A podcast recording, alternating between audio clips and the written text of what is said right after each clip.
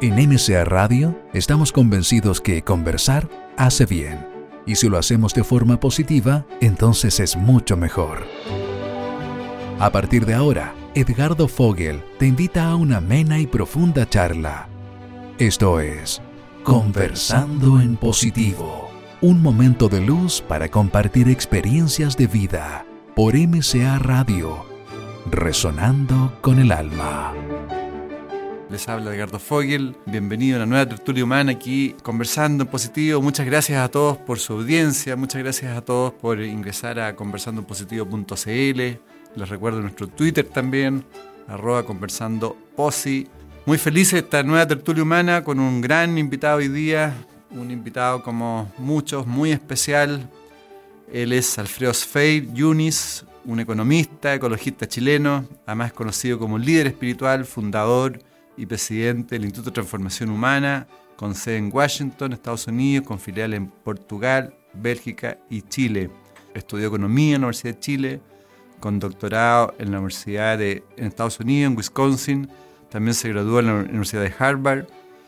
Eh, además ocupó varios cargos en el Banco Mundial, donde a partir del año 76 fue considerado el primer economista ambiental fue también economista agrícola principal para el África del Oeste, líder en la formulación de políticas y programas ecológicos y medioambientales, director de la oficina del Banco Mundial en Nueva York y Ginebra y vocero en materia de derechos humanos. También sirvió como representante especial del Banco Mundial ante las Naciones Unidas. Ha sido asesor y consultor internacional de distintas organizaciones bilaterales como multilaterales en materia de economía, medio ambiente, espiritualidad y ética y es precursor de un nuevo paradigma basado en los vínculos que existen entre la espiritualidad, la política, el medio ambiente y la economía, y el papel que juegan la conciencia colectiva y los valores humanos en la toma de decisiones tanto a nivel nacional como mundial. Bueno, y también ha recibido distintos premios, embajador por vía de la paz, paz, compasión y tolerancia, sanador del mundo, mensajero de la paz, hijo ilustre de los países andinos, entre otros premios. Bienvenido, Alfredo, gracias por estar con nosotros. Muchas gracias, muy contento de estar con ustedes. Sí, gracias en esta tertulia humana conversando en positivo, que ya llevamos seis años, un programa orientado principalmente al desarrollo humano, nos escucha mucha gente, siempre ahí esperando un aporte a las cabezas de hoy día que tanto se necesitan, ¿no? Así es, a las cabezas, a las almas. A las almas, a los espíritus. a los espíritus, al corazón. Tenemos mucha cabeza hoy día. Sí. Demasiada racionalidad pero eso es parte del cambio que se necesita hoy día. Alfredo, ¿cómo partamos? Nuestros auditores son bien curiosos. ¿Por qué no partamos un poco contigo, conocerte un poco? ¿Quién es Alfredo? ¿Dónde nace? ¿Cómo, hasta que llegue hoy día, cómo, cómo surge un candidato presidencial y se mete en, este tremendo cuento que es ser candidato, ¿no? Eh, es una responsabilidad, también una alegría, porque te abre horizonte. Te realmente te entrega una oportunidad inmensa de caminar mano a mano con el colectivo, ¿no? con todas las chilenas y los chilenos. En segundo lugar, te da la oportunidad de, transformarte en los otros, sin perder tu identidad. Mm. Y ese proceso de transformación es, maravilloso porque no hay un solo Chile, sino hay muchos Chiles. Pero tu pregunta tiene que ver más bien con, con la primera parte. Tu infancia. Mi infancia. Mira, yo nací en Santiago, el año 1947, según lo que me contaron en la clínica alemana de Recoleta, cuando recién aparecía esta clínica alemana de monjitas, eh, una cantidad de gente que trabajaba ahí. Y viví en una casa chiquitita frente a la cedería Sumar y a unas botillerías y a unas bodegas que habían ahí en Santa Isabel con José Miguel Infante. Disculpe, ¿tus tu papás, mi papá tu, tu abuelo vienen Mi abuelo vienen del Líbano, ellos eh, los cuatro, pero de regiones diferentes. Eh, yo diría iletrados, analfabetos. Eh, mi abuelo paterno trabajó como pirquinero en las minas de Salitre en el norte porque llegaron allá. Después de andar en tren desde Buenos Aires, en mulas, llegaron allá. Y mi papá nació en Antofagasta, una familia de ocho hermanos y hermanas. Familia grande. Grande. Mi abuela hacía cosas de lavandería, dueña de casa, en fin. Ese por el lado paterno. Eh, mi papá nació en el año 1915 y el año 1934 entró a estudiar eh, dentística y se graduó en 1938. Él fue el primer profesional de la casa ahí y él educó a todo el resto, Antes se casaba todo el resto también a su hermana, era todo un contrato social muy importante para el hijo mayor. Por el lado de mi mamá, eh, bueno, por el lado de mi papá los abuelos ya llegaron casados. Por el lado de mi mamá, mis abuelos se, se conocieron en Valparaíso y se casaron en la iglesia de los Santos Apóstoles de Valparaíso. Y mi abuelo también, eh, como casi todos los libaneses, dedicado al petit comercio. Eh, mi abuela era muy educada, ella era la única, la materna, la que venía con más academia, por decirlo así. Y mi mamá eh, fue, fueron tres hermanas en total y un hermano.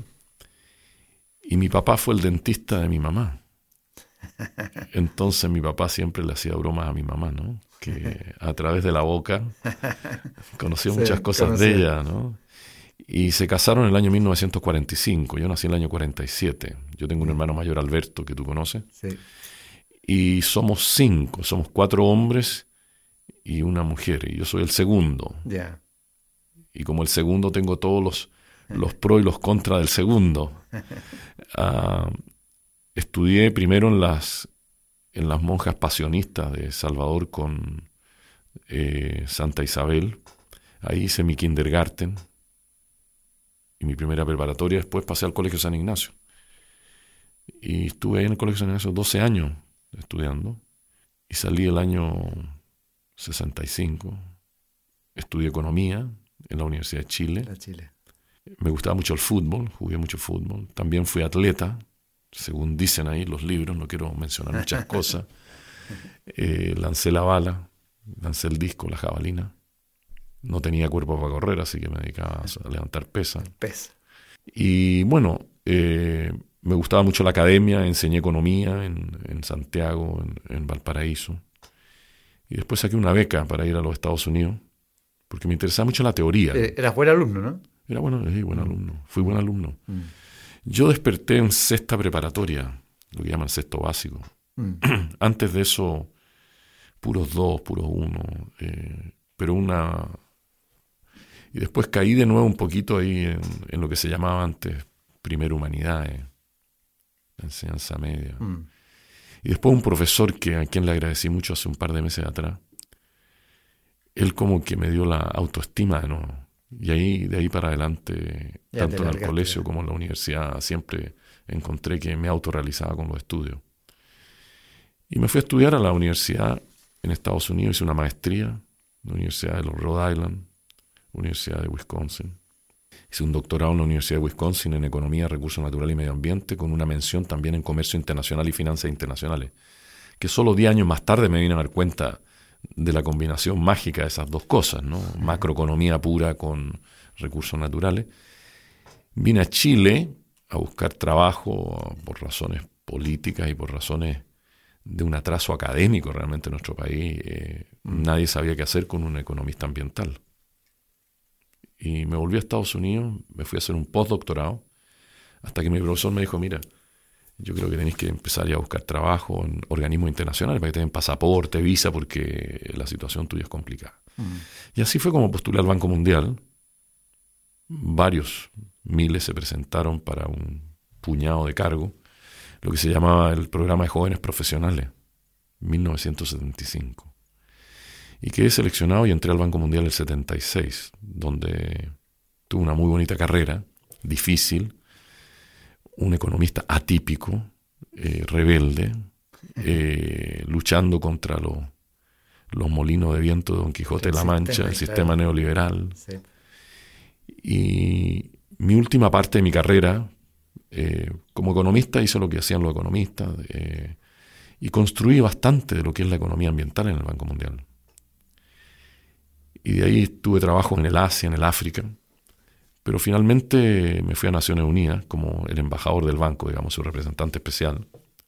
Y estuve ahí muy, muy contento porque como que se me abrió otro horizonte, ¿no? Un horizonte mucho más mundial, mucho más, eh, humano, mucho más abierto, eh, capacidad crítica, y estuve en, muchos lugares.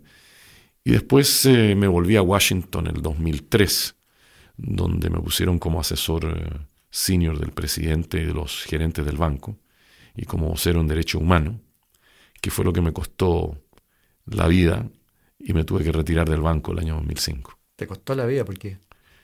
Porque el tema de los derechos humanos era muy controversial desde el punto de vista de un banco, de un Mm. banco de desarrollo. Mm. No es fácil que tú operacionalices los derechos humanos. Podemos hablar de los derechos humanos, pero cómo tú introduces la temática de derechos humanos, derechos civiles y políticos, derechos económicos, sociales, culturales y el derecho al desarrollo en una mecánica de, de una, de un banco que presta dinero, que, Claro, que espera hay- resultados. Hay como una incompatibilidad ahí. Entonces ahí se produjo un problema, particularmente de, de algunos países asiáticos que no querían realmente tener un test, Mm. así como hacemos test medioambientales, impactos ambientales, impactos sociales.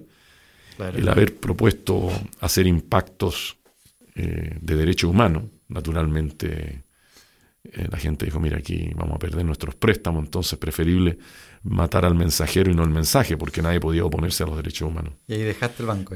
dejé el Banco Mundial y, y así, dejé un poquito toda esa cosa internacional. ¿Y, y cómo va el, el tema de la búsqueda espiritual? Va- ¿Iba en forma paralela? ¿También desde joven? Mi búsqueda espiritual eh, viene desde los cuatro años, que yo lo recuerde, con experiencias personales muy bonitas, muy especiales, sin entenderlas muy bien. En Chile no había, realmente estamos hablando de 60 años atrás, ¿no? Mm. No había mucho de eso. Estaba la existencia de los Rosacruces, que me gustó mucho, estudié mucho.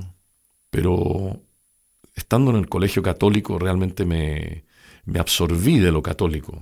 Eh, fui un asiduo, eh, preocupado, eh, estudioso de lo que era el cristianismo, la Biblia, la iglesia. Y a medida que crecí me interesó mucho porque yo fui de los que estaba en la época adolescente, en el momento del Concilio Vaticano II, que ahora la gente mucho no lo recuerdan, pero eran luchas interminables para que se dijera la misa en castellano, por ejemplo, que ahora parece como algo, bueno, Claro. que tanta lucha, pero en esa época era un, era un quiebre de símbolos, era un quiebre de proyección social, era un quiebre de, de, de democracia en la iglesia. Y estuve muy metido en eso, estuve en la Academia de Religión, me fui al seminario jesuítico, después no me quedé en el seminario jesuítico, estudié tres años la Biblia, interpreté la Biblia por, por bastante años, muy joven. Estuve metido en la acción católica, fui presidente de la acción católica de mi parroquia, pero siempre estudiando también las áreas asiáticas, ¿no? el hinduismo, Mm. el budismo. Y lo que me trajo este mundo asiático fue algo que me ha marcado la vida, que es que la responsabilidad de mi espiritualidad es mía, no es una responsabilidad dependiente de una institución. Mm. Eh, buscar la verdad no es una institución, buscar la verdad es un proceso de autorrealización propia. Es como tu verdad, mi verdad son diferentes. Entonces estamos los dos tocando la mesa, pero a lo mejor estamos sintiendo otra cosa. Yo no quiero ir a preguntarle a una institución qué es lo que la institución siente para ver si yo lo siento en mis manos. Mm. Y eso es una cosa que me marcó, me dio mucho más autoestima, me dio mucho más eh, capacidad de vuelo en mi ámbito espiritual. Y nunca separé. Yo, no, yo, digamos, no soy una persona que me gusta hablar de éxito, porque también la noción de éxito es un tema muy controversial, pero si uno tiene un éxito en la vida, si yo puedo decir uno, es que pude integrar muy bien mi profesión con la espiritualidad. Yo nunca he visto la diferencia entre economía y espiritualidad. Y es justamente porque se ve la diferencia, es que tenemos los problemas económicos que tenemos hoy día. Has estado un montón de lado en el tema de la búsqueda espiritual también. Tuviste los sacerdotes mayas en Guatemala te bautizaron como Camalvé. Mira, eh, yo no he buscado. Eh, yo he tenido Sí. la, No, no lo has buscado. la suerte que Te- te ha ido- se cruzan en el camino. Mm. Y yo estaba en Guatemala dando una conferencia internacional sobre el Día de la Tierra en la Embajada de los Estados Unidos. Y había unos sacerdotes mayas en la conferencia. Me dijeron, mañana tenemos una ceremonia maya. Esto ya hace veintitantos años atrás. Tenemos una, con, un fuego maya a las 5 de la mañana. ¿Quieres ir? Y dije, sí. Y de ahí para adelante soy sacerdote maya. y creo que es un camino muy, muy importante, muy fuerte y muy, muy enriquecedor. ¿Y cuáles son las características de la filosofía budista principalmente? Tú sigues bastante la filosofía budista, ¿no? Sí, yo practico budismo y también hinduismo. La esencia social, porque que el budismo es una cosa inmensa, es como hablar del cristianismo, o sea, ¿en qué capítulo de la Biblia te paras, no? Mm. La esencia del budismo es la compasión, la capacidad de transformarse en el otro y no perder tu identidad. Y eso es en sí mismo un elemento muy, muy importante. Y de ahí se abre un abanico inmenso en la vida del ser humano, una vez que tú te transformas en un servidor de la humanidad. El resto va por añadidura. Y, de ahí viene también por añadidura un poco el, tomar un, ese tremendo desafío que es ser eh, candidato presidencial, de alguna forma como una... Es una forma de servicio. Una forma de servicio. Es una forma de entregarse a la comunidad y decirle, mira, eh, yo quiero servirte, no quiero servirme de ti. Mm. Y lo creo muy importante, muy importante de, hacer eso. Hoy en mi vida he tenido ya más de 40 años de profesión. Creo que puedo entregar mucho a la comunidad. Mm. ¿Y cuál es la diferencia entre el budismo e hinduismo? El, hinduismo es, eh, es monoteísta, cree en la ley divina, ¿no? El budismo cree en la ley del karma, a pesar de que también hay una dimensión divina en el budismo, pero el budismo es eh, el hinduismo, el taoísmo, y hay tantas filosofías, yo las tomo como una forma de complementar mi propio ser. Mm. Yo no tengo religión, yo estoy en el camino espiritual, en el camino de la autoidentidad, en el camino del crecimiento interno, en el camino de la selección de tus valores, en el camino del nosotros, en el camino del colectivo. Y creo que todas estas corrientes espirituales, como el hermetismo, que conozco muy mm. bien también, todas las corrientes espirituales nos están diciendo algunas cosas que son universalmente eh, importantes para todo. Una de ellas, por ejemplo, es que no hay futuro individual realmente. Hoy día no, el futuro es de todos, somos todos juntos. Segundo, están diciendo, cuando tengas un confrontamiento, cuando tengas un desafío, observa para adentro primero y no tanto para afuera. Mm. Te están diciendo de que lo material hasta cierto punto no es lo más importante, no es que no sea importante. Están diciendo, mira, la única manera de, de, entender lo que está pasando es cultivar una serie de valores que son comunes y enraizados en la humanidad independientemente de quién tú eres. Por ejemplo, la interdependencia. Eso no tiene un color político, no tiene un color religioso, es como el sol, el sol sale. Somos interdependientes. Nos están diciendo de que la regla de oro de lo que está pasando hoy día con la transformación humana no es la misma que hace años atrás. En la época de Pisces, que ya terminó, ¿no es cierto? Así es. La regla de oro era en tanto yo sé, en tanto actúo. ¿verdad? O sea, mm. eh, por eso las universidades, la revolución industrial, los títulos. Si alguien me pregunta, oye, ¿tú eres economista? Sí, claro, soy economista. ¿Por qué? Porque la Universidad de Chile me dio un título. Muéstramelo ya. O sea, la autoridad era la autoridad institucional del saber. Mm. Hoy día esa regla disminuye en importancia para no ser confundido, porque la gente si uno dice, mira, el saber no es importante, claro que es importante, pero disminuye su peso relativo y es ahora la época de Acuarios. Y en la época de Acuario la regla de oro es la regla de la autorrealización. En tanto yo me autorrealizo, puedes aportarle a los otros, ¿no? Yo puedo actuar. O sea, no, no puedo seguir teóricamente, yo creo que eso es muy importante. Lo otro que están diciendo es que hay un ciclo en la historia. Y los ciclos de la historia pueden ser descritos de muchas maneras. Si tú eres un historiador social, ¿no es cierto? Lo vas a ver a través de los personajes. Mm. Si tú eres un historiador funcional, a través de los descubrimientos. En fin, hay una... Yo miro la historia a través de tres ciclos que se repiten. Cuerpo, mente y alma. Cuerpo, mente y alma. Y estamos, si tú estás poniendo, digamos, en, en un papelito los, los elementos que he estado dictando, te forman una matriz muy importante. Vino la época del alma, estoy hablando en términos relativos, porque siempre hay alma, siempre hay espíritu. Mm. Nacen una cantidad de líderes impresionantes, ¿no? Después viene la revolución industrial, la de la mente. La, razón. La razón. Hoy día estamos en la era del cuerpo. Y es muy importante que autorrealización, lo, lo interno, ¿no? Y entramos en esta era con una noción de cuerpo muy físico, que es un error sumamente importante. Claro, nos identificamos.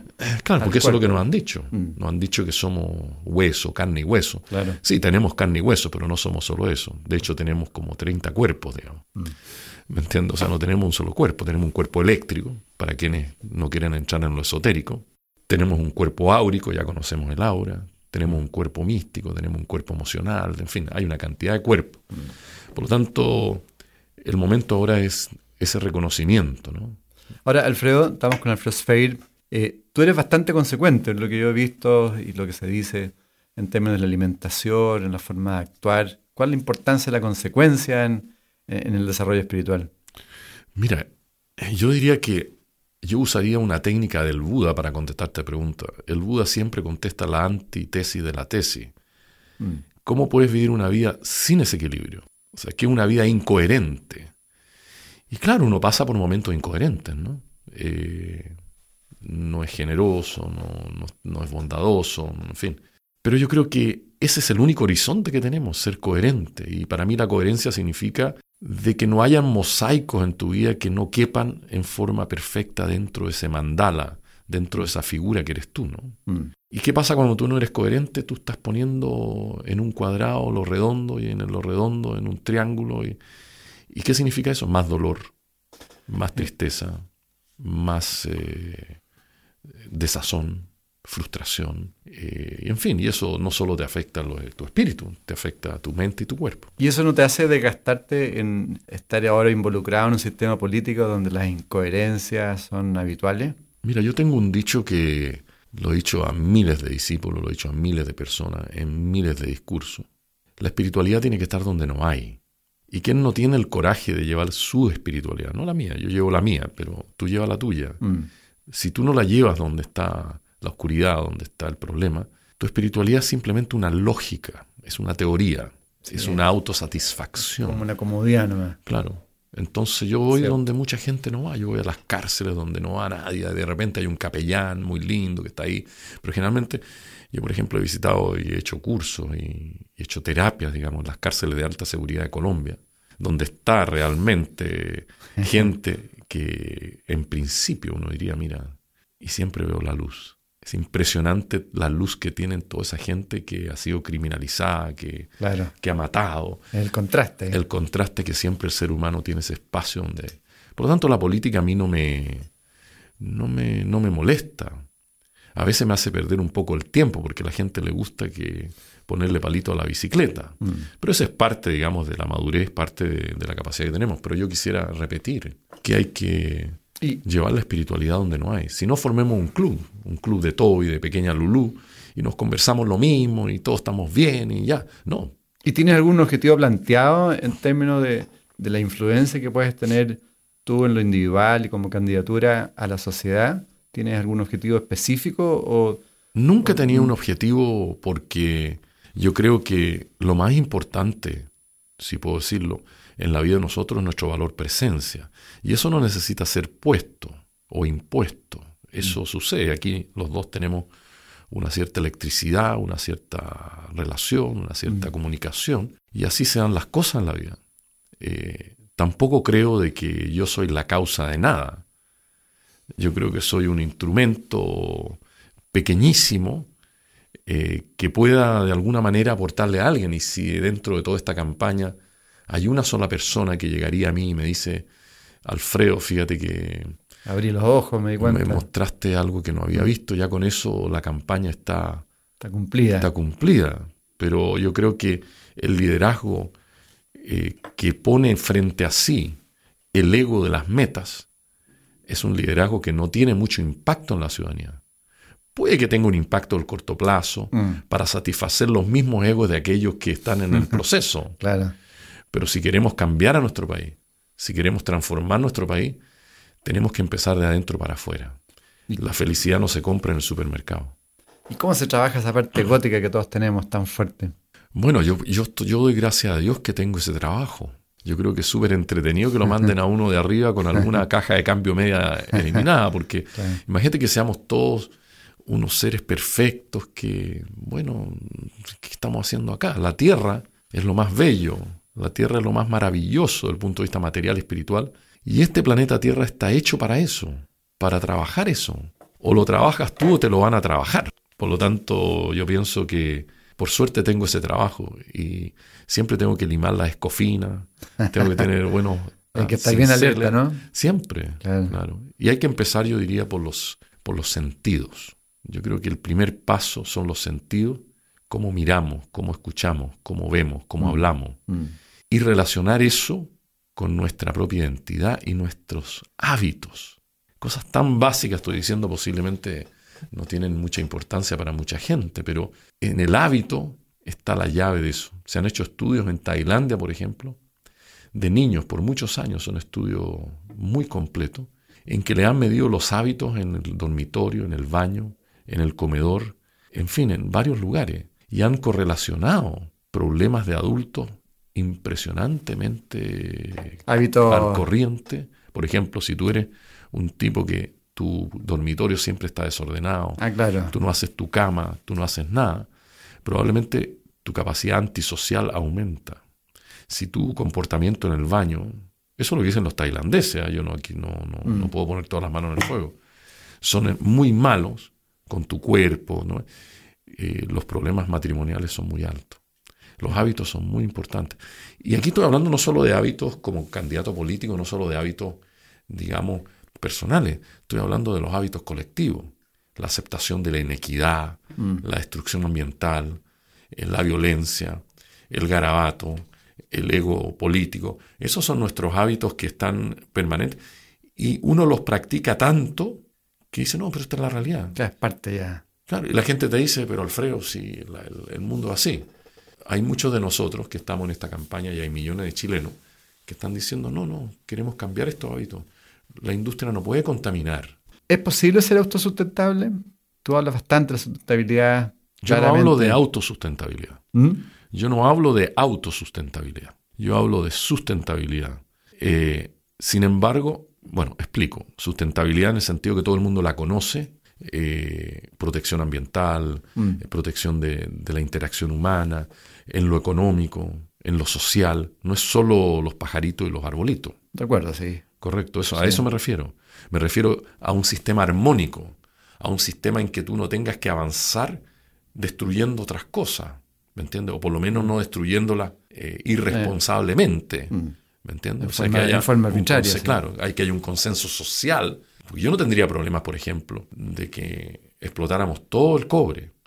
Pero sí le voy a decir a mi nieta, mira, sí, exploté el cobre, pero tenemos el mejor sistema de educación del mundo, tenemos el mejor sistema de salud, fíjate que los ancianos, la tercera edad, no pagan por los remedios, en fin, o sea, tiene que haber una- un balance armónico en nuestra sociedad, en lo económico, en lo, en lo social. Entonces, si hay un elemento auto, que significa referencia a uno mismo, que va dado por la responsabilidad que tenemos que tener frente a estas cosas. No podemos siempre decir es el otro. Mm. No podemos siempre decir, mira, si lo va a arreglar el Estado. O que un empresario diga, esto no es problema mío, arréglelo usted por otro lado. Y yo creo que eso ya se está acabando en Chile. Sí. Porque yo soy muy, muy, eh, tengo mucha esperanza en el empresariado. Porque los empresariados son padres, familia, son abuelos, son tíos. Y ellos también tienen que sentir esa responsabilidad de esta armonía. ¿Y esta armonía cómo se traduce? Si tú no la tienes, es como una guitarra que se le cortó una cuerda. No vas a poder tocar todas las melodías que quieres. Se te desaparecieron ciertas especies. Sí. No, Y lo otro son las enfermedades, eh, son los problemas sociales, la depresión, el estrés, los niños en el hospital, los remedios. Y yo creo que eso es lo que la sociedad quiere de esta campaña. Quiere una campaña de una nueva visión de este tema. Por lo tanto, tenemos que ser. Y por último, lo auto, yo lo llamaría protección. Yo creo que tenemos que proteger a Chile. Sí, la, la autosustentabilidad yo principalmente me preguntaba por, por todo lo que hoy día pasa con la agricultura, con la agricultura orgánica, Correcto. con el tema de la alimentación, los alimentos, eh, los alimentos transgénicos. Gravísimo, Gravísimo, ¿no? gravísimo. Gravísimo, gravísimo. ¿Qué, Y- qué piensas tú respecto? Porque hay muchos estudios que demuestran que quieren decir, no, los alimentos transgénicos al contrario, aportan a, a la alimentación mundial, generan más productividad. Sí, mira, la Phyllis Morris decía que sus cigarrillos no tenían adictivo. Y después de muchos años se, se encontraron los, los papeles en los laboratorios de ellos. Finalmente tuvieron que entregar, todo, claro. claro, entregar toda la evidencia. Yo creo que, no sé, yo soy padre de familia, tú eres padre de familia. Y yo creo que los que nos están escuchando, como padre de familia, a nosotros no nos enseñan a ser padre de familia. Pero siempre hay un principio precautorio que uno usa como padre de familia. O sea, si tú sabes que en esa discoteca realmente hay mucha droga, tú le dirás a tu hija, mira, ándate a otra, no, no, no quiero, pero papá, si yo no voy a hacer droga, sí, pero mira, o sea, hay una negociación. En nuestro país no ha habido esa negociación, no ha habido esa generación de consenso.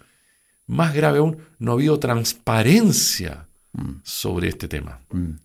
Y ante eso nosotros tenemos evidencias X, otros tendrán evidencias Y.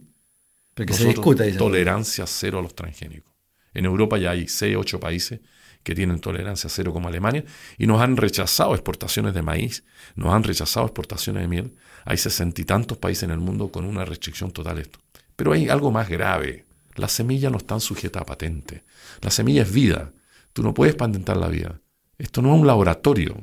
Esta no es una, una foto que tú sacaste en la calle y quieres patentar esa foto. Las semillas tienen el ADN de todos nosotros. Fíjate que la semilla, la rosa, que es chiquitísima, tiene en ella las raíces de la rosa, tiene en ella los tallos de la rosa, tiene las espinas de la rosa, tiene las hojas de la rosa, tiene las flores, tiene el color de la rosa como el color del tallo. Eso no está sujeto a patente.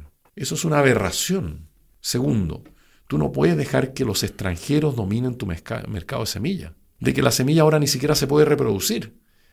Tú compras semillas que son entes químicos que no tienen vida en una segunda vuelta. Eh, ahora los campesinos están desesperados. Tú sabes que en la India se mataron muchos campesinos, se suicidaron muchos por deudas, porque les impusieron que esas semillas eran de ellos y que no eran de los campesinos.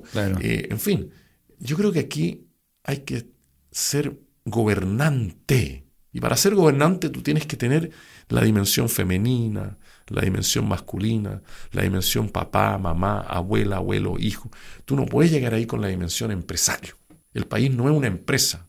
Mm. Yo quiero que las generaciones de mañana me digan, fíjate que esto se la jugaron, fíjate que una generación en los años dos mil y tanto que se la jugaron y tenemos bosque nativo. Se la jugaron y nuestros ríos nos podemos bañar en ellos se la jugaron y protegieron todos nuestros glaciares. Fíjate que nuestra semilla todavía existe. Yo estoy comiendo tomate el año 2130 de las semillas que esta gente realmente es nuestra. Nosotros nacimos en Chile por una razón muy profunda, no solo porque el papá y la mamá estuvieron en Chile. Por supuesto. Y por lo tanto, eso tiene que ser llevado, acompañado con nuestras montañas, con el Océano Pacífico, con el Polo Sur, con el desierto de Atacama, con todo nuestro arbusto, con todas nuestras semillas. A mí una compañía eléctrica me incendió una parte del campo y mató a todas las plantas nativas que, una vez que las quemas tú ya en zona de secano costero no crecen más. Oiga, pero si esas cuestiones son pura espina, no valen nada. Entonces estamos nosotros en una guerra valórica. ¿Qué constituye valor? Y si tenemos una diferencia valórica, naturalmente tú vas a decir, mire, transgénicos para la gente pobre. O sea, tú le estás vendiendo enfermedad a la gente pobre. Así es, claro. ¿Me entiendes? Es gravísimo decir que nos vamos a ir por ese criterio. Chile tiene tierras, tiene agua, tiene clima. Nosotros deberíamos tener la alimentación más sana del mundo y venderla a un precio que retorne y Chile debería ser totalmente orgánico en todo. Los vinos, la fruta, conservarla, ponerla en un mercado internacional. ¿Cuándo Chile va a hacer eso? Cuando los europeos le digan, oye, nosotros ya no vamos a importar nada que no sea orgánico. Ah, ya, ahora lo vamos a hacer. Es una reacción. ¿no? No. Nosotros como chilenos deberíamos comandar este mundo mm. Con una nueva filosofía, con una nueva forma de producir, con una nueva forma de ser. ¿Y, ¿y qué opinas, Alfredo? Estamos con Alfredo Sfeir. ¿Qué opinas en general sobre la biología sintética que se está generando como proyección en distintas áreas, digamos? ¿En qué parte específicamente? Hoy día biología sintética hasta, se están desarrollando células y de ah, todo. Ah, sí, ya claro. Esa es una parte, la mm, parte. Claro. Ya sí. Mira, yo creo que nada, nada reemplaza la ética del sentido común. Bueno, un buen tema. ¿Me entiendes? O mm. sea, lo que no debemos hacer es hacer biología sintética en un vacío ético. ¿De acuerdo? ¿Y, y cómo generamos este espacio ético? A través del empoderamiento ciudadano. Que la gente opine. ¿Me entiendes? Pero nosotros no podemos ser una sociedad en que no hablemos. Aquí no se puede hablar de, nada ético porque se transforma en un tema inmenso. Imagínate, yo, yo soy soltero porque tuve que anular mi matrimonio, pero estuve muy al tanto de la discusión sobre el divorcio. O sea, eh, esto no es un tema de criminalizar la ética. Claro, como una institución tú puedes decidir dónde te pones, pero como país tú tienes que abrazar a todo el mundo. Tú no puedes tener un país, digamos, en que hay rincones de primera clase, segunda clase, los divorciados, los no divorciados. Eso no puede ser. Eso no es espiritualidad, eso no es sociedad. Por lo tanto, en todo esto de, de la biología, la química, las cosas cuánticas que van mucho más allá de lo material, o sea, estamos tocando elementos que van a lo no material, como país, la fuerza de nuestra cultura, de nuestra identidad, de nuestro empoderamiento, nos permite llenar ese vacío ético de tal manera que el que investiga tenga un desarrollo espiritual profundo y esté siendo como el canario en la mina, diciéndole, mira, fíjate que por aquí no nos vayamos todavía, nos vamos mañana. Pero no pongamos eslogan. Hablando de eso, tú hablas de, espiritualidad. Chopra cuando estuvo, estuvo, acá en Chile la última vez, él habla de la inteligencia espiritual. ¿Tú crees que de alguna forma los liderazgos tienen que ir hacia una inteligencia espiritual? Liderazgos empresariales, políticos, todo. Bueno, tú eres un ejemplo vivo de eso. Mira, yo creo que mm. conozco mucho a Deepak, somos amigos, fuimos discípulos del mismo maestro por mucho tiempo, Maharishi Mahesh Yogi. Yo lo conocí a Deepak cuando tenía Blue Jeans, ahora está en Hollywood Deepak. Pero cuando nos vemos, siempre nos damos un buen abrazo con Deepak. Súper inteligente, súper interesante. La inteligencia espiritual es un espacio universal que existe y existirá siempre. El tema es si queremos acceder a ese espacio. Y yo creo que la pregunta que nos debemos hacer es si todos queremos acceder a ese espacio de inteligencia espiritual, ¿por qué no hemos podido acceder a ello? ¿Qué nos está distrayendo a nosotros? ¿Cuáles son los filtros que tenemos para no entrar en ese espacio de inteligencia espiritual? Primero, el estrés, la dualidad en nuestros valores, la falta de procesos de autorrealización, el exceso, el acceso de atención a lo externo, al ruido exterior, permanente, eh, el no tener momento de descanso. Por eso este gobierno va a ser un gobierno de los trabajadores. Los trabajadores tienen que descansar no tienen vivienda social que sea verde, que tenga servicio. Ese es un ejemplo, la madre que está todo el día trabajando, ¿cómo va a tener acceso a eso? La lucha de un mercado en que la gente vive para trabajar y no trabaja para vivir. Esa carrera que nos hemos creado como, como esos ratitas que uno tiene dentro de, un, de una jaula que dan vuelta, ¿no es cierto?, sin parar en un tornillo sin fin. Hay muchas razones por las cuales a nosotros nos han puesto fuera de esta inteligencia espiritual. Pero yo quiero decirle al público que todo es espiritual. No hay nada que no tenga un origen no material, por ponerle otro nombre.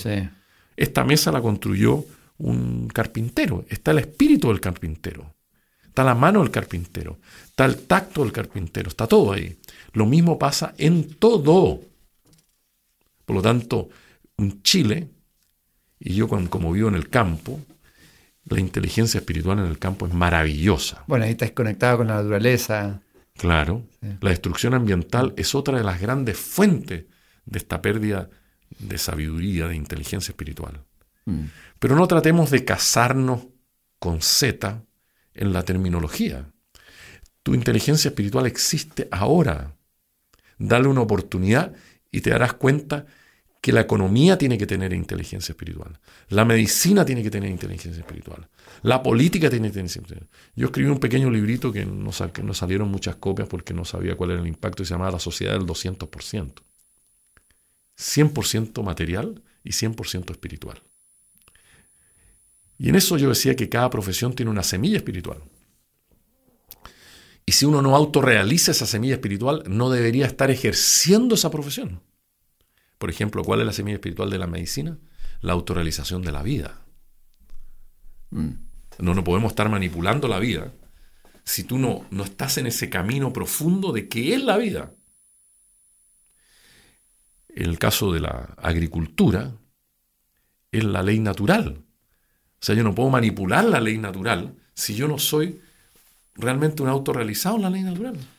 Pero, yo no le puedo imponer la ley del mercado a la ley natural sin saber por lo menos cuáles las implicaciones de eso. Por supuesto. En la arquitectura, la autorrealización del espacio.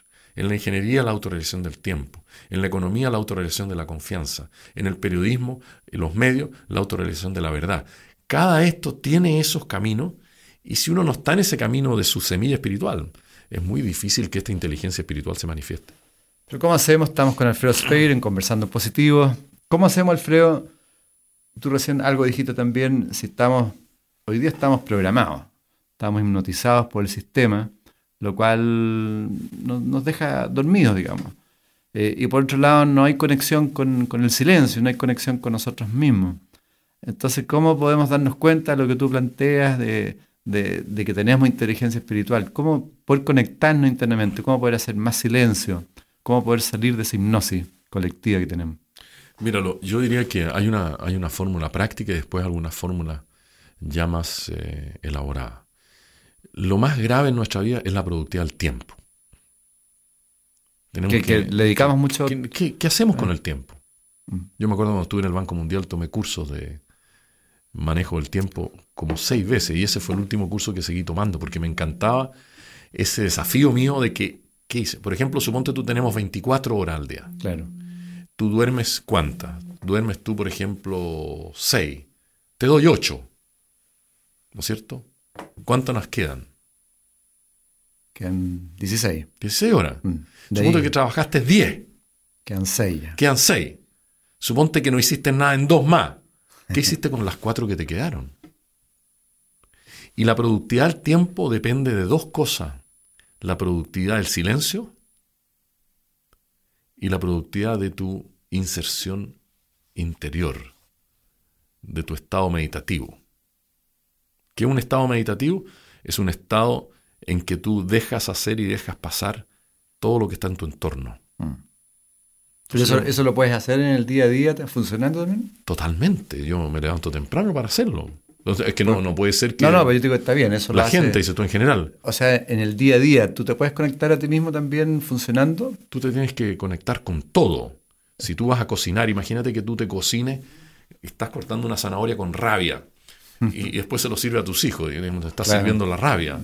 si tú estás construyendo, tú eres un, un, un obrero, una construcción, tú estás en el fondo en esa productividad de tu silencio cuando estás solo estucando y lo dejas como tú crees que debe quedar y no así a la deriva. Mm. Cuando tú eres un taxista, ¿no es cierto? Y tú sabes que estás cobrando lo justo, que lo estás llevando en forma asegurada, buena y al lugar que corresponde. Una enfermera cuyos ojos, cuyas manos están tocando al enfermo de una manera que ella sabe que va a curar al enfermo. El médico compasivo, el ingeniero que busca realmente la minimización de los costos de aquel que no tiene dinero para construir su casa. En todo está esto, hasta en el gobierno. Ahora, eso significa, Alfredo, disculpa que te interrumpa un poco, quizá un poco manoseado, pero el estar en el presente, ¿no? O sea, el, darse cuenta de que uno está vivo y está funcionando y que lo que está haciendo permanentemente es algo consciente. Mira, eso, eso yo diría es una segunda etapa el tiempo presente es muy importante, pero muchas veces no se ha explicado bien qué significa vivir en tiempo presente. Puede ser, claro. Hay gente que dice tiempo presente, ah, vamos a la fiesta. Eh, quememos todos los barcos porque vamos a vivir el presente. Eso no es vivir el tiempo presente. Vivir en tiempo presente significa tener conciencia total de dónde están tus cinco sentidos. Mm de que los guardias que tú tienes en el oído derecho y el otro que tiene el oído izquierdo y en el ojo derecho e izquierdo estén despiertos. Y en eso es fundamental la práctica de la concentración. ¿No es cierto? La práctica de la concentración. Y esto es lo más grave en nuestra sociedad porque todo nos distrae. La tele, eh, la conversa rápida. Claro, pero, pero, lo que yo te planteaba, lo que tú planteas, digamos, por ejemplo, una secretaria podría estar trabajando eh, pero de una otra forma teniendo conciencia de que está haciendo un aporte también y Que su, y que su trabajo es verdadero y, lo está viviendo. Claro, como no, no, algo mecánico. Digamos. No algo mecánico, o sea, que tú mm. estás diciendo, mira, fíjate que esto no quedó bien, me voy a parar donde mi jefe y decirle, oye, mira este párrafo, ¿por qué no lo revisa? El tipo que tú le, ven, le dice, mira, fíjate, yo necesito un auto con estas características, y tú como vendedor de auto me dices, este no te conviene, en vez de vendérmelo igual. ¿No es cierto? Esos son tus cinco sentidos. Esos son tus guardias. ¿Me entiendes? De ver lo que hay que ver, de escuchar lo que hay que escuchar, de decir lo que hay que decir. Y en ese sentido yo creo que es muy importante tener la visión correcta en la vida. Porque quien no tiene la visión correcta, que es el primer paso. ¿Y cuál es la visión correcta de la vida? La visión correcta de la vida es la tuya. Ahora, ¿cómo se sabe cuál es la visión correcta? Sabiendo y siendo un maestro o una maestra de la visión incorrecta en cada momento. ¿Me entiendes? O sea, porque no hay, una, no hay un prototipo de visión correcta, pero tú sabes cuál es la visión incorrecta de este programa, por lo tanto tú lo corriges mm. y lo arreglas. La gente sabe cuál es el prototipo de una visión incorrecta de la política, en vez de discutir una cosa teórica de lo que es correcto o lo que no es correcto. Y eso es muy importante, preguntarse, ¿me quedó bien esta presentación? Y, en el aspecto de mejoramiento de uno también, tú, digamos, puedes desarrollar esa misma estrategia, por poner un nombre, o sea, si uno tiene un aspecto defectuoso, verle también el otro lado. Claro, claro. Pero transfórmate en el maestro de esa oscuridad. Tienes miedo, siente el miedo.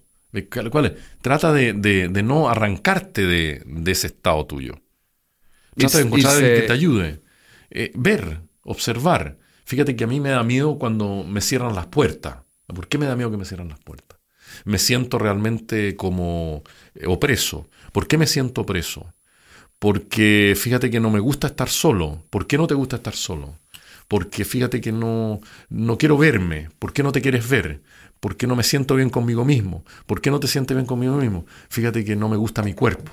Vas refinando y tú después vas trabajando eso en forma mucho más correcta. Alfredo, el tiempo pasa demasiado rápido. ¿Cómo, si tú fueras presidente, cómo poder hacer una educación más humana? Mira, yo siempre he dicho de que el debate de la educación no es solo sobre financiamiento de la educación.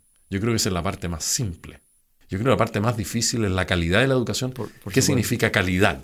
Claro. Y yo he dicho que la calidad no se compra, puede que se financie la traducción de la calidad, tiene que ser financiada, pero la calidad no se vende en el supermercado.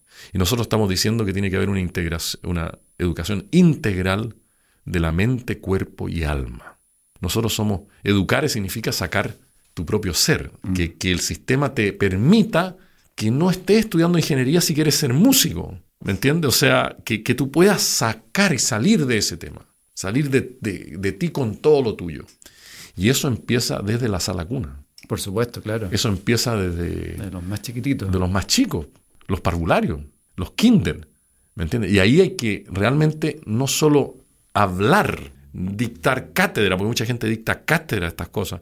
Hay que ver quiénes son los profesores, quiénes son los parvularios. La carrera de parvulario. Yo voy a tomar el currículum de la carrera de parvulario y voy a ver, oye, pero espérate un poco. ¿Cuál es tu vida? ¿Qué haces tú? Esto no es aprender eh, rápido psicología, rápido social, rápido medicina, rápido Más información, ¿no? ¿no? es eso. Lo mismo la carrera docente. La gente quiere acortar las carreras. Yo alargaría la carrera docente, le daría un estatus extraordinario, excelente salario, ¿me entiende? Estatus, recuperar la dignidad de los profesores, porque esa es la calidad de la educación. Sí, pues ahí, cambia, ahí viene la transformación. Y después todo lo que sea acción comunitaria, la interdependencia con el otro. Por eso que nosotros hablamos de ciudades verdes, recuperación de los barrios, nueva forma de interacción humana, ordenamiento territorial en que todos participemos, porque cuando tú salgas con tus vecinos a limpiar la cuenca alta del río Mapocho, ya nadie la va a ensuciar. ¿Y, qué le puede decir a las personas? Yo he escuchado a hartas personas, no, me encanta el Frost Fair, e-, eso, yo quisiera tener un, país así, eh, pero no va a salir, entonces no voy a votar por él. Eso significa pensando en negativo, estamos en el programa pensando en positivo. Pues ¿Me entiendes? Interesante tu pregunta.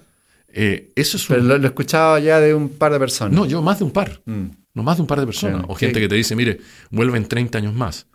yo me sujeto a la democracia. Yo soy un demócrata. Yo me sujeto a la democracia. Pero que quede claro que se dijo que quede claro que esa opción se entregó, ¿me entiendes? Mm. Y que tú estés dispuesto después de tomar esa decisión a asumir las responsabilidades que significa esa decisión en tu salud, en tu salud mental, en lo que vamos a ver en términos de mm. disturbio social, en términos de lo que vamos a ver de gobierno, porque yo no creo que ninguno de los candidatos que, que están, digamos que son, parece mm. ser los ganadores, yo creo que ellos no van a ser gobierno. Eh, no, no, no, no, no veo todavía cuál es esa llave, cuál es ese eh, líquido, cuál es esa materia que va a hacer que se gobierne. No que se esté en el poder, en el poder, claro, en el poder, pero que se gobierne. Por lo tanto, yo le diría a esta gente, están muy equivocados, el momento del cambio es ahora, hay que jugársela, hay que comprometerse, hay que realmente decir, mira, yo estoy votando por los nietos, estoy votando por mis hijos, no estoy votando por mi interés personal eh, inmediato, y sumarse a crear esto que realmente vamos a hacer. Pero yo no puedo tener una dicotomía, ¿me entiendes? Mm. Entre lo que yo hago y lo que yo soy. Es como la persona que va a la iglesia el domingo y se persina y hace todas las cosas que hay que hacer en una iglesia. Y de lunes a viernes son los jefes más desgraciados con la secretaria, con los trabajadores, con los sueldos. No, no puede ser. Yo creo que esa dualidad tenemos que sacarla. Recordemos que estamos aquí en Conversando Positivo, ya terminando un gran diálogo con Alfredo Sfeir. Alfredo, si tú fueras presidente, hoy día claramente tú lo has dicho, existe depresión, eh, la gente no está feliz, eh, la gente corre, corre, corre sin sentido. ¿Qué, ¿Qué le puedes transmitir tú? ¿Por qué en, un gobierno tuyo, en un liderazgo tuyo, deberíamos llegar a un mayor estado de felicidad, de plenitud? ¿Cuál es la razón de fondo? Mira, la primera razón es que nosotros no somos seres independientes, no vivimos solos. Como seres humanos tenemos que crear, tenemos que invertir, yo la llamo inversión inteligente, en nosotros. El cobre debe ser de nosotros, el dinero debe ser para nosotros, para que nuestra sociedad aumente ese capital interno. Y por eso que nosotros partimos en primer lugar con la identidad, con la espiritualidad, con los valores, queremos un preámbulo a la Constitución antes de empezar a, escribir la Constitución. ¿Quiénes somos? ¿Para dónde vamos? ¿Qué sistema político queremos? ¿Cómo nos arreglamos? Eso como primera cosa. Mm. Tenemos que encontrar ese mundo del colectivo nuestro. Segundo, nuestro colectivo humano no puede vivir independientemente de o en pos de la destrucción de nuestro capital natural. O sea, es, absolutamente absurdo perder nuestro sentido común y pensar que en Chile no van a haber más árboles nativos. Eso tiene un impacto en tu materialidad, como en tu espiritualidad, pero en forma profunda. Y eso se transmite a través de enfermedades, de violencia, de, frustración, de enfermedades mentales que están aumentando, de suicidio, de niños que, que, están sufriendo profundamente dentro de los sistemas educacionales. Bueno, cada padre, cada madre, cada abuelo, abuela de nuestro país sabe eso. Tercero, no podemos nosotros vivir sin una conexión con el origen. Por eso que para nosotros es muy importante los pueblos originarios. Porque si no tenemos realmente conciencia de nuestro origen, no tenemos destino. Tercer lugar, no podemos seguir practicando institucionalmente algo que no nos gusta. Chile está frustrado de la política, de la economía y lo social. Acaba de salir la encuesta de IMARC mm. y está diciendo que un porcentaje grandioso de chilenos está totalmente frustrado con eso. Por lo tanto, mi mensaje es, es posible el cambio no solo es posible, es nuestro único destino cambiar. Y la pregunta que nos a hacer, ¿hacia dónde? Y nosotros tenemos que cambiar a lo que nosotros llamamos una sociedad sustentable y empoderada. Va junto. Tú no puedes tener sociedades impuestas, tienes que participar. Y finalmente yo diría de que el test de nosotros no está en cuánto tenemos, está en quienes somos. De tal manera de no perder el carácter de chileno y chilena. De no perder el carácter de lo que es pasar de una geografía a un país y de un país a una nación. Y yo les digo a usted, el momento es ahora. Es importantísimo hacer ese cambio. Porque para mí el largo plazo era el año 2000, cuando yo tenía cinco años. Ah. ¿Me entiende? Pero este año 2000 ya se construyó ese largo plazo y sabemos lo bueno, lo malo y lo feo de ese largo plazo. Cuando los niños en el año 2040, 2050, lleguen a este planeta, que digan, mira, Edgardo se la jugó. Mm. Fíjate que tenemos unas grabaciones de, eh, conversando en positivo y fue allí donde la nación dio ese, ese punto internacional. Los griegos, el imperio griego ya no existe. Y yo me pregunto si aquellos que estuvieron en ese momento de transición vieron el cambio o no, o fueron como en el Titanic, que siguieron bailando en el salón mientras subía el agua. Mm. Tú puedes tomar el enfermo a los 37 grados y medio de temperatura o a los 42. Yo le estoy diciendo al país, es el momento en que podemos y debemos cambiar nuestra sociedad. Bueno, muchísimas gracias Alfredo Felicitaciones por lo que haces, por el gran aporte que le estás haciendo al país, por tu valentía también. Y muchas gracias a Más Vida, a la Mutual de Seguridad, a la revista Somos y a todos ustedes. Espero que hayan conocido mucho más a Alfredo Sfeir y gracias por escucharnos y hasta una nueva oportunidad. Gracias por tu programa y sigamos conversando en positivo para un mejor país. Muchas gracias. No, gracias a ti, Alfredo. En MCA Radio estamos convencidos que conversar hace bien. Y si lo hacemos de forma positiva, entonces es mucho mejor. Edgardo Fogel te acompañó en una amena y profunda charla. Esto fue Conversando en Positivo, un momento de luz para compartir experiencias de vida por MCA Radio, resonando con el alma.